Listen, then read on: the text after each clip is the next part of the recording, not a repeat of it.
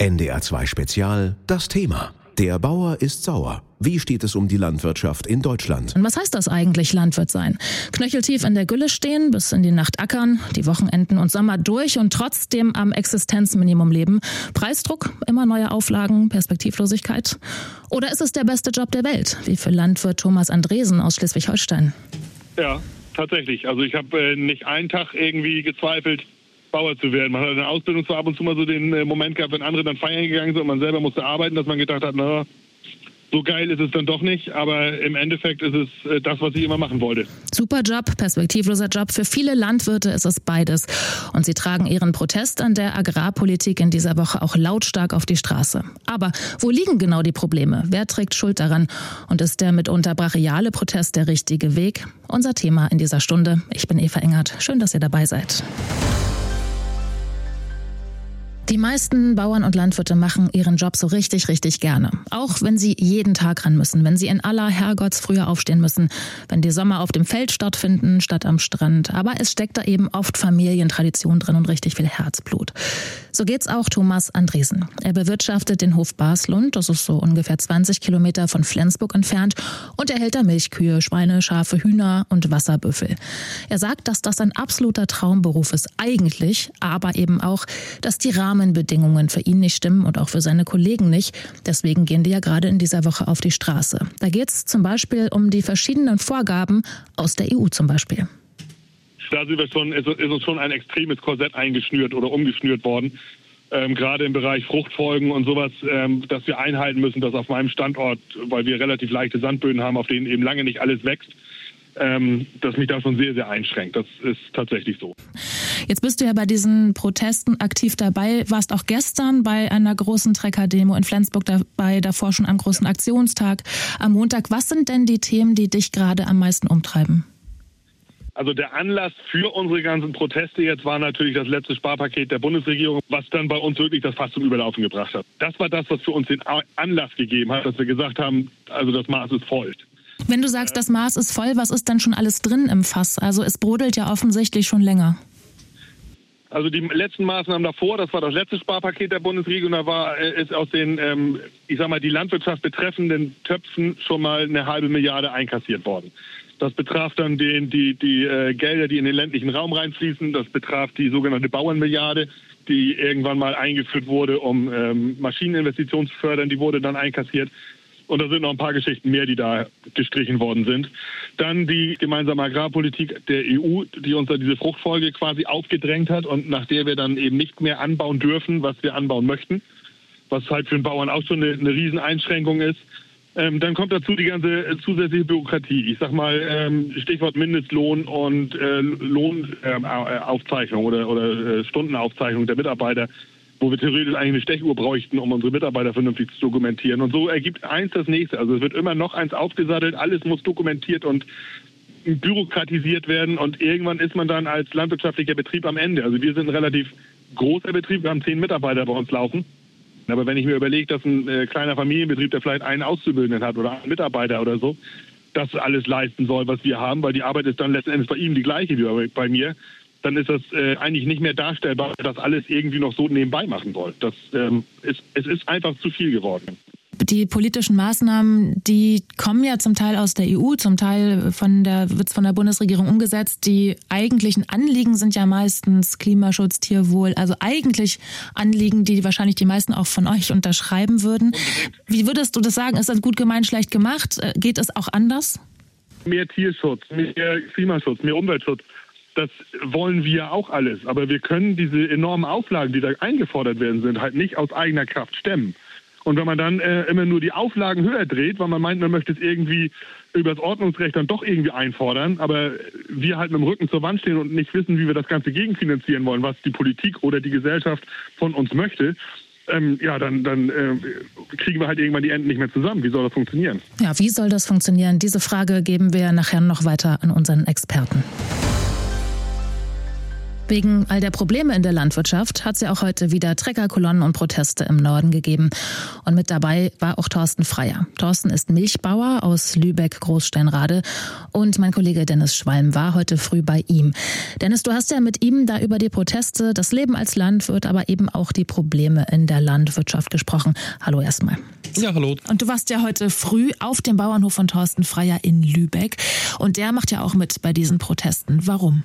Also, was mir heute Morgen nochmal ganz klar geworden ist, dass es nicht nur um gestrichene Subvention bei dieser ganzen Sache geht. Das war ja so zuletzt irgendwie immer das Narrativ. Aber Thorsten hat mir da wirklich nochmal ganz deutlich gemacht, es geht da um wirklich viel, viel mehr, um einen ja quasi bunten Strauß an Problemen. Ja, so ähnlich haben uns das viele Landwirte erzählt. Die sagen ja auch immer selber, diese Agrardieselgeschichte ist ja der Tropfen, der das Fass zum Überlaufen gebracht hat. Was ist denn drin im Fass? Naja, es fängt halt tatsächlich mit diesen gestrichenen oder reduzierten Subventionen an. Das hat auch Thorsten gesagt.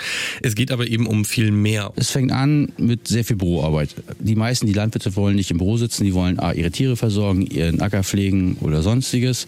Dann sind schon äh, Prämienkürzungen gekommen. Es wurden Stillungsauflagen gemacht. Dann haben wir höhere Pflanzenschutzauflagen Richtung Diesel. Es gibt gar keine Möglichkeit, dass wir andere Maschinen benutzen als ein Trecker weil es gibt keine Elektromotoren, es gibt keine Wasserstoffmotoren. Die ganze Entwicklung ist noch nicht dementsprechend gegeben. Es ist natürlich alles, was auf einen reinprasselt. Ja, also tatsächlich eine ganze Menge Schwierigkeiten und über den Arbeitsalltag, fehlenden Urlaub und den Preisdruck, da haben wir an dieser Stelle ja noch gar nicht gesprochen. Ja, dann lass uns drüber sprechen. Wie sieht's denn damit aus? Also Urlaub hat er schon lange nicht mehr gemacht, hat er gesagt. Er war irgendwann mal mit seiner Frau so zwei Tage in Berlin. Sonst ist es wohl eher so, dass mal seine Frau vielleicht mit den Kindern kurz mal wegfahren kann oder in Ausnahmen auch er. Aber Urlaub sei halt zum Beispiel einfach gar nicht machbar, sagt Thorsten. Und der Arbeitsalltag, also ehrlich gesagt, der sieht so aus, dass ich da nicht mit ihm tauschen wollen würde. Um vier klingelt da der Wecker und das jeden Tag. Dann geht's Auch raus. sonntags, ne? Ja, mhm. jeden Tag. Sieben Tage die Woche. Jeden Tag um vier klingelt der Wecker, dann geht's raus. Kühe füttern, melken, andere Arbeiten auf dem Hof erledigen, Ställe sauber machen, Kälber und Kühe nochmal füttern, wieder melken und, und, und. Ja, und dann sagt Thorsten. Wenn es gut läuft, sind wir um sieben durch. Gut, jetzt könnte man ja so ein bisschen ketzerisch sagen, das hat er sich aber auch selber so ausgesucht. Ja, das stimmt. Und darüber ist Thorsten auch ehrlich gesagt, also das hatte ich jedenfalls so den Eindruck, ist er ziemlich froh. Er sagt zum Beispiel, das Schöne an der Arbeit ist ja halt auch, dass man mit der ganzen Familie den ganzen Tag zusammen ist, denn Frau und Kinder und sogar seinen Vater helfen jeden Tag noch auf dem Hof mit. Also er schien sich da schon sehr bewusst für die Landwirtschaft entschieden zu haben und ich hatte da auch schon das Gefühl, dass da auch wirklich viel Leidenschaft mitspielt. Also von Kühen, die alle einen Namen haben und es sind immerhin 300 bis hin zu der Riesenschale Milch, die im alten Stall für die Hofkatzen da gestanden hat. Da war wirklich viel Leidenschaft, viel Liebe auf dem Hof. Okay, wie heißt die Katze? Wie heißen ein paar Kühe? Ah, die Katze habe ich nicht, aber die, die Kühe hießen, äh, warte, warte, wie hieß sie? Oh, nee, habe ich tatsächlich gerade nicht. Wir haben jetzt schon ein paar der Dinge gehört, die Landwirten auf der Seele brennen. Da geht es dann ganz oft um Begriffe wie Strukturwandel, zu viele politische Vorgaben, zum Beispiel beim Tierwohl, schlechte Planbarkeit und hohe Kosten. Aber wie sieht sowas eigentlich ganz konkret aus? Gucken wir mal das Beispiel von Schweinebauer Simon Donhauser an. Er arbeitet in einem Familienbetrieb in Bayern und hält da 400 Sauen. Und gut, nun gab es ja zuletzt neue gesetzliche Vorgaben, wie man die noch halten darf. Da geht es zum Beispiel um den Bereich, in dem die Sauen ihre Ferkel werfen und um den Platz darin. Landwirt Simon hat die Bereiche auf Empfehlung der Behörden übrigens hin vergrößert und umgebaut und dafür 200.000 Euro bezahlt. Und hat einen Kredit aufgenommen, den er immer noch abstottert. Dann kam aber kurz danach schon eine neue Verordnung und die kann er gar nicht umsetzen, ohne den ganzen gerade erst umgebauten Stall komplett abzureißen und neu zu bauen. Das hat er so den Kollegen vom Y-Kollektiv erzählt. Wie soll ich so bitte arbeiten, wenn ich das immer nach bestem Wissen und Gewissen und nach damals geltenden Gesetzen und Empfehlungen gemacht habe? Und dann wird einfach was anderes gemacht. Wie soll ich das machen, wenn ich dafür auch meinen Kopf hinhalten muss und ich hafte mit allem? Mit seiner ganzen Existenz nämlich und mit dem Familienbetrieb. Für mich bedeutet das, der Hof ist weg, meine Eltern, ihre Wohnung ist mit weg, diese Sicherheit mit hinterlegt. Das Lebenswert meiner Großeltern ist weg. Die dürfen zwar mit dem Wohnrecht hier wohnen, aber es gehört jemand anders. Und das ist eine schwere Last, die man da trägt. Diese Last, die trägt er nicht alleine. Allein in den letzten zwei Jahren haben ungefähr 3500 Schweinebetriebe hier in Deutschland dicht gemacht. Kleine Betriebe wie seiner geben auf, große werden eher größer. Und dann kommt dazu, was hier nicht produziert wird, das wird aus dem Ausland importiert. Zurzeit ist das etwa ein Viertel von dem Schweinefleisch, das hier auf den Tellern landet. Nur für importiertes Fleisch gelten diese strengen Haltungsbedingungen, an die sich Simon halten muss, nicht. Ganz ehrlich, sowas würde mich auch sauer machen, wäre ich Landwirtin. Und da fragt man sich schon, was will die Politik, dass sowas dabei rauskommt? Das besprechen wir gleich mit einem Experten. Wir haben es gehört, es prasselt gerade viel ein auf die Landwirte, das sagen sie zumindest selbst. Immer mehr Papierkram, immer mehr Regelungen, sodass zu der Arbeit im Stall auch noch die Arbeit im Büro dazu kommt. Oder wie wir eben gerade gehört haben, dieses Beispiel. Stall gerade erst umgebaut wegen einer Verordnung, zack, kommt schon die nächste und der Stall kann de facto abgerissen werden, während noch der Kredit für den ersten Umbau läuft. Darüber habe ich mit Agrarökonom Sebastian Lagner von der Uni Rostock gesprochen und ihn gefragt, was ist das für eine Politik, bei der sowas rauskommt? Aus der Wahrnehmung des Landwirts ist, ist das ein Desaster völlig richtig. Ganz viele Betriebe sagen, wir wollen Rahmenbedingungen wissen, und zwar Rahmenbedingungen, die länger gültig sind, die auch so eine Investition ermöglichen. Das ist eine ganz häufige Forderung. Nun muss man aber fairerweise auch an der Stelle sagen, ja, ähm, wo kommt denn das her? Die Ursache, warum wir so schnell sich ändernde Regelungen haben, ist eben auch, weil man eben sehr, sehr lange Zeit sich bestimmten objektiv vorhandenen Problemen verweigert und nicht wahrhaben will, dass man hier einfach regeln muss und dass man für diese Regeln, wenn sie gut werden soll, auch Vorbereitung braucht. Und das muss man den Vorgängerregierungen ankreiden. Das hat auch nichts mit der Ampel zu tun. Das heißt also, ähm, die Interpretation dass die Bauernproteste sich nur gegen die Ampel richten, ist aus meiner Sicht falsch, wenn mancher Landwirt und manche Landwirtin sich sozusagen mal ähm, kurz hinsetzen würden, durchatmen würden und man mal kurz überlegen würde, ja, wie ist das denn eigentlich? Wo kommen denn eure Probleme her? Da muss man eben sagen, die Vorgängerregierungen haben da auch ihren Job nicht gut gemacht. Und eben der Bauernverband im Übrigen hat diesen Job auch nicht gut gemacht. Er hat auch seine eigenen Mitgliedsbetriebe nicht auf die Herausforderungen äh, vorbereitet. Wir erleben immer wieder, dass der Bauernverband auch bestimmte Umweltprobleme immer noch entweder kleinredet oder abstreitet oder sagt, man würde etwas tun, obwohl wir genau wissen, dass der Bauernverband eigentlich nicht so richtig konstruktiv bei der Sache ist. Und das ist auch ein strukturelles Problem und führt dazu, dass wir dann schnelle Veränderungen haben, die aber eben fachlich überhaupt nicht gut ausgearbeitet sind und dann kommt ein Murks heraus, der eben Betriebe in Schwierigkeiten bringt. Und damit will ich jetzt nicht davon ablenken, dass die, die aktuelle Agrardieseldiskussion ähm, fachlich und kommunikativ von der Bundesregierung richtig schlecht gemacht war.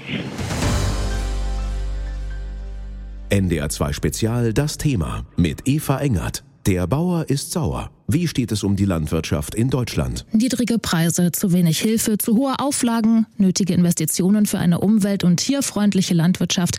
Das alles kostet. Und die Frage ist ja, müssen das die Landwirte alleine stemmen oder vielleicht wir alle, eben durch staatliche Hilfen an die Betriebe? Und die Hilfen, die es gibt, reichen die und sind die gerecht? Dennis, du warst ja bei Milchbauer Thorsten heute früh aus Lübeck zu Besuch. Was hat er denn gesagt? Verdient er genug Geld? Ja, also im letzten Jahr meinte er, dass das Geschäftsjahr ganz gut gelaufen sei. Konkrete Zahlen hat er mir da allerdings nicht genannt.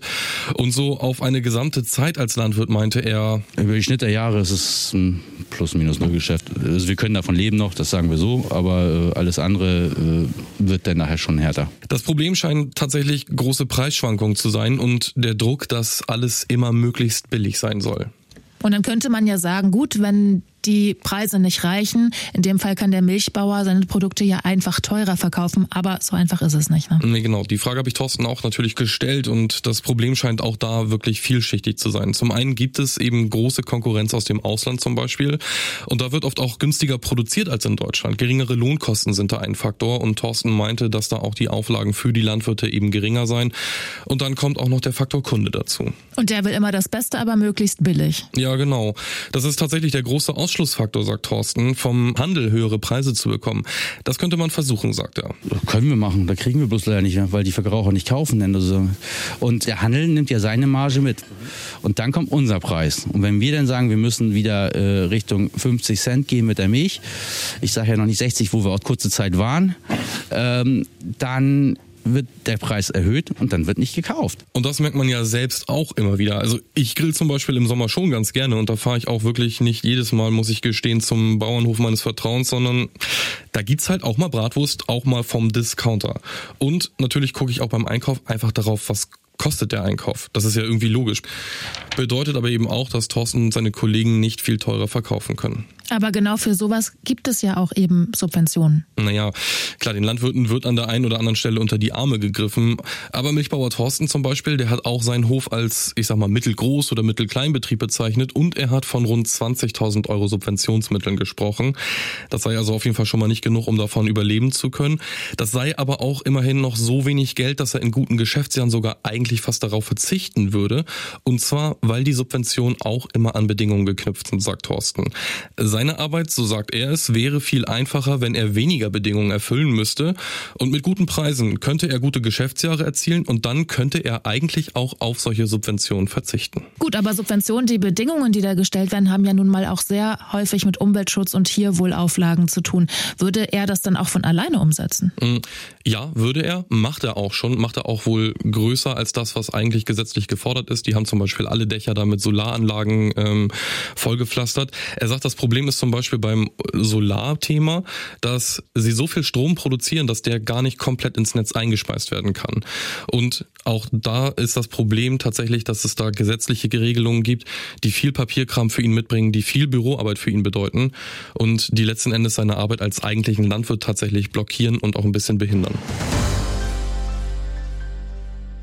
Eine Kritik, die man viel hört von Bauern, ist, von dem, was sie da produzieren, kommt zu wenig bei ihnen an. Die Macht großer Handelsketten ist zu groß, heißt es dann, die drücken die Preise. Und mitunter gehen ja wirklich Produkte auch unter dem Erzeugerpreis weg. Und das klingt ja nicht wirklich fair.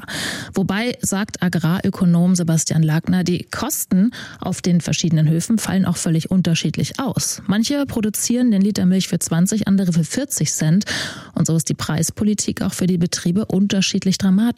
Das heißt, für wen wollen wir Politik machen? Wie soll das funktionieren? Sollen wir uns ähm, immer an den Betrieben ausrichten, die am teuersten ähm, produzieren. Das ähm, würde man ja in anderen Märkten auch nicht so machen. Das heißt also, wir können eigentlich an, der, an dem Preis, vor allem staatlicherseits, nicht viel drehen. Was man machen kann, ist ähm, immer mit dem Kartellrecht schauen. Nur mir liegen keine Informationen vor, dass die Discounter oder die Lebensmittelkonzerne das wirklich in einer systematischen Art und Weise ausüben. Das müsste man dann ja wirklich gerichtsfest beweisen können. Discounter zerschlagen können wir auch nicht. Wir können natürlich gucken, gibt es am Markt für Agrarprodukte Qualitätsdifferenzierungen. Und das kann eine Chance sein. Man versucht das ja im Moment über die Tierhaltungsverordnung und über die verschiedenen Qualitätsstufen beim Tierwohl etwas in so eine Richtung zu lenken, dass man eben differenziert, welche verschiedenen Arten der Stallhaltung hat man. Und dann kann man eben auch im Angebot in den Supermärkten preislich differenzieren. Ähm, die Verhandlungsmacht der Discounter bleibt natürlich. Und an der Stelle müsste man eben auch sagen, die der, der Lebensmitteleinzelhandel, der hat hier eine hohe Verantwortung. Und da muss man eben auch sagen, die haben natürlich die Preise gedrückt und sorgen für Probleme in der Landwirtschaft.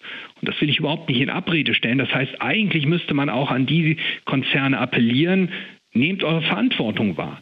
Also gut, Konzerne sollen Verantwortung übernehmen, das ist das eine, aber am Ende der ganzen Nahrungskette stehen ja auch wir Verbraucher. Als Verbraucherinnen und Verbraucher kann ich immer gucken, welche Qualität kaufe ich da gerade ein. Und äh, sagt mir die Verpackung vielleicht doch etwas über den Betrieb, der dahinter steht und ist der Preis in Ordnung?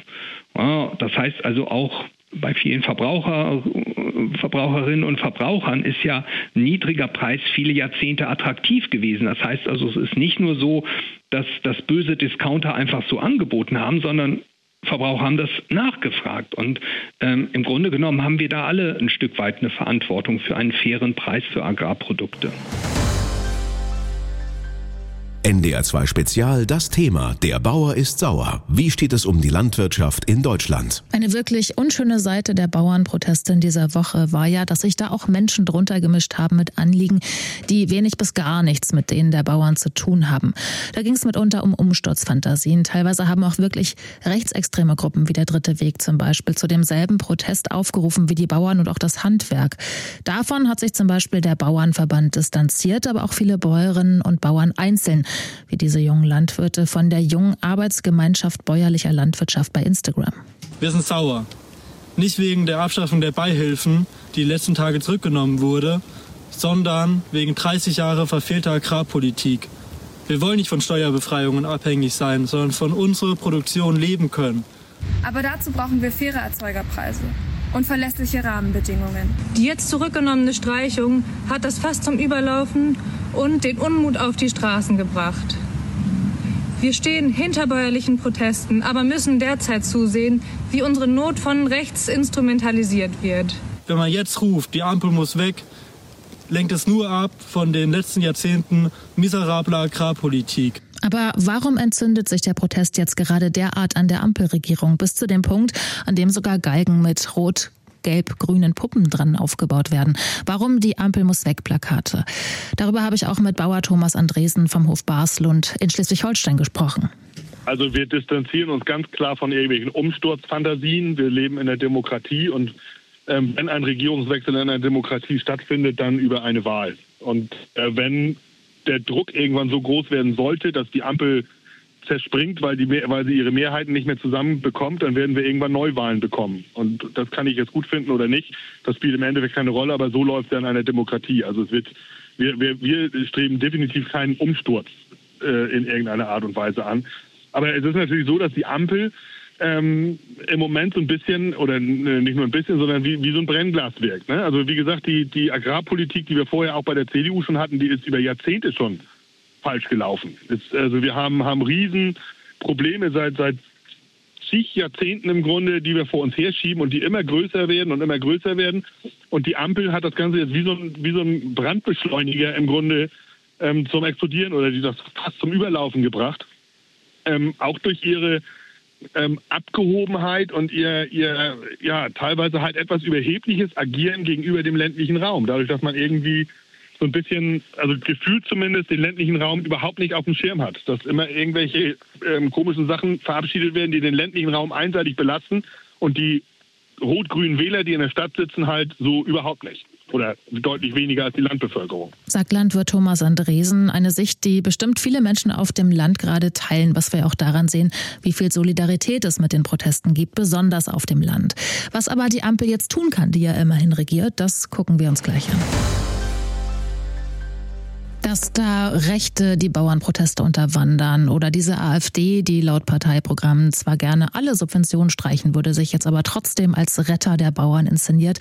Das wollen zumindest die Landwirte, mit denen wir gesprochen haben, alles nicht. Auch nicht sowas wie diesen Vorfall in Schlütziel, als aufgebrachte Landwirte Bundeswirtschaftsminister Habeck nach seiner Urlaubsreise am Fähranleger abgefangen haben. Dennis, wie sieht dein Landwirt Thorsten diese Dinge? Ja, genau. Also er ist nicht in Schlütziel dabei gewesen, er ist hier in Lübeck bei der Trecker-Demo mitgefahren.